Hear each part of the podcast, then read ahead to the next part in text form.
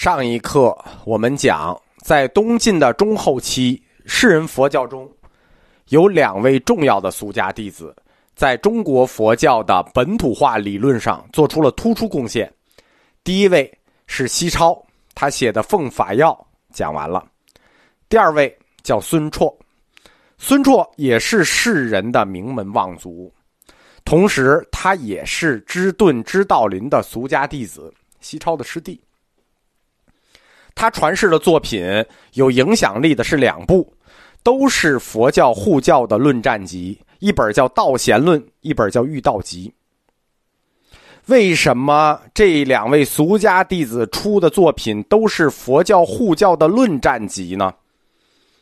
因为自恒玄排佛以沙门不净王拉开了对佛教理论的讨伐以后，中国文化圈里。在崇佛的同时，也兴起了一股排佛之风，而且是文化上的排佛。这个文化上的排佛就包括三个领域了：政治、经济、文化全算上。士大夫阶层也不是铁板一块，也各自有各自的立场，各自有各自的想法。所以，这两位写的都是佛教护教论战集，为信仰而辩护，为信仰而辩护。就是孙绰这两部作品的目的，他企图解决的是佛教和儒家在意识形态以及社会伦理学上的冲突。佛教是一种思想，中国文化也是一种思想，思想与思想的碰撞，那必然是产生在意识形态上的。同时，它也会延伸到社会伦理学的范畴。佛教与儒家的冲突主要体现在三个问题上，在这一个阶段里啊，第一。读书人出家的问题。第二，孔子言教与佛陀言说之间的关系。那什么叫孔子言教？那是中国文化喽。什么叫佛陀言说？那佛教思想喽。他们之间什么关系？第三个，出家与孝亲之间的矛盾。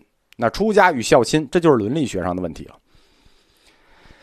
这三方面的论题与辩护，直到今天。仍然是研究早期中国佛教哲学和儒家交锋的重要资料，他们都保留在《弘明集》里。首先，我们说一下孙绰的《遇道集》。《遇道集》显然是受到了《维摩诘经》的影响。这本书它的目的是要解释出现的一个社会现象，其实是前后解答两个问题啊。第一个是要解答一个社会现象，这个现象就是世人出家的合理性。读书人出家的合理性，相当于什么呢？相当于现在有清华北大的学生，他不上学了，他跑到龙泉寺去出家。但是他这种行为，你总得找一个说得过去的理论解释，不然你站在世俗的角度讲，你会觉得他有问题，对吧？如果你不觉得他有问题，那你的态度是什么呢？你的态度是鼓励大学生都去出家吗？那如果不鼓励？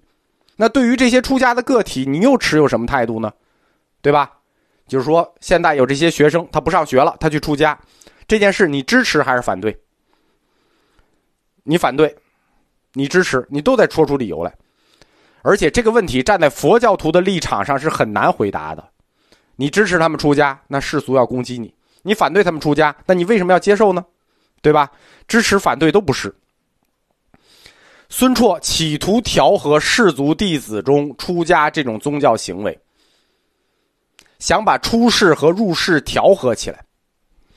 这种调和，表面上是调和他出家这种行为，实际背后调和的是两种意识形态，即出世的非社会性的佛教教义和入世性的社会性的儒家思想，就是我们说佛教思想与儒家思想之间。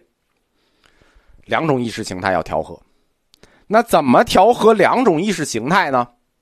调和两种意识形态最简单的办法是说，他们就是一样的，他们不是对立面，而是一个整体的两面。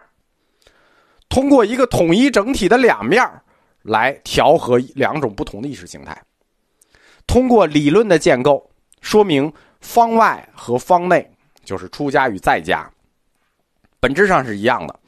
方外之宾和方内之人，他们没有什么区别。说明二者本质具有一致性。他的第一个目的是为出家的合理性做了辩护，对吧？这个方外和方内一样，那没有什么区别。那你在家合理，那出家当然合理喽。同时，这个说法，出家和在家一样，什么意思呢？你仔细品这句话，出家和在家一样，其实暗含着也是阻止了世人出家，对吧？出家和在家都一样嘛，既然都一样，那就没有必要了，非要走这个形式干什么？对吧？在家也是一样的，不必要走这个形式。因此，他这种调和方式就把两头都照顾上了，对吧？方外之宾和方内之人一样，那么出家的合理性就有了。你在家合理，出家当然就合理。同时，出家在家既然都一样，你就没有必要，对吧？脱裤子放屁，两到手，非要走这个形式，没有必要了，两头全照顾了。这个问题需要孙绰在《遇道集》中专门的来辩论一下，说明什么？说明当时士人中的名士出家已成风尚，那不是个少数，不是一个人、两个人，他已经引起了士大夫阶层中的一些非议了。我们前面讲的《居士西超，他有一个重要的第一，第一什么？《奉法要》，这是中国第一本佛教常识读本。他的这位师弟孙绰在佛教义学上同样也有一个重要的第一。我们刚才讲完了他的第一个这个调和，调和这个出家与在家一样，就是解释出家的合理性。他还有一个重要的第一，这个第一是什么呢？我们今天讲佛陀，对他老人家经常有一个经常性的描述：佛陀是一个人，是一个什么人？是一个觉悟了的人。是一位觉者，对吧？我们一说佛陀，就说觉悟了的人，觉者。这个概念我们觉得很普通，但这个概念哪来的呢？这个概念是孙绰首先提出来的。想不到吧？佛学里有很多看似平常的概念，其实都有来历。即使觉者，佛陀是一个觉悟的人，这个普通的概念，它也是经过论证的。佛陀为我们开示了最高的真理，但是有一个问题，我们要问，万千信众也要问：何为佛陀？佛陀是一个客观的存在，一个具象的个体呢，还是一个主观的抽象，一个主观抽象的真理？当时属于佛教神学的三身理论还不完整，对吧？鸠摩罗什和慧远就这个事儿。在未来还要辩论，何为佛陀这个问题没法做系统的回答。佛教的三身理论最初是干什么了？最初就是干这个用的。佛教之所以要建三身理论，就是要在神学哲学上去回答何为佛陀这个问题。何为佛陀？当它是一个抽象真理的时候，就是佛的法身。它是抽象的真理，是法，这就是佛的法身。佛陀当成为一个具象的存在的时候，我们能看到具象的存在的时候，就是应身。同时，它带有主观和客观双重性的时候，就是佛陀的报身。懂了吧？佛教三身理论最初就是为了来解答何为佛陀的问题。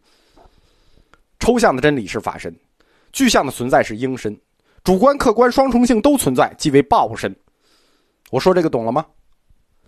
这就是三身理论的作用，但是没有佛三身理论之前，我们如何回答佛陀是什么这个问题呢？对吧？当时没有，这鸠摩罗什慧远的辩论还在几十年之后，我们时钟又拨回了公元三百六十年，孙绰给出了一个宽泛但不失正确的方便说法。记住啊，是宽泛不失正确。的方便说法，不失正确，不是准确，只是不失正确性，但并不是准确，所以叫方便说法。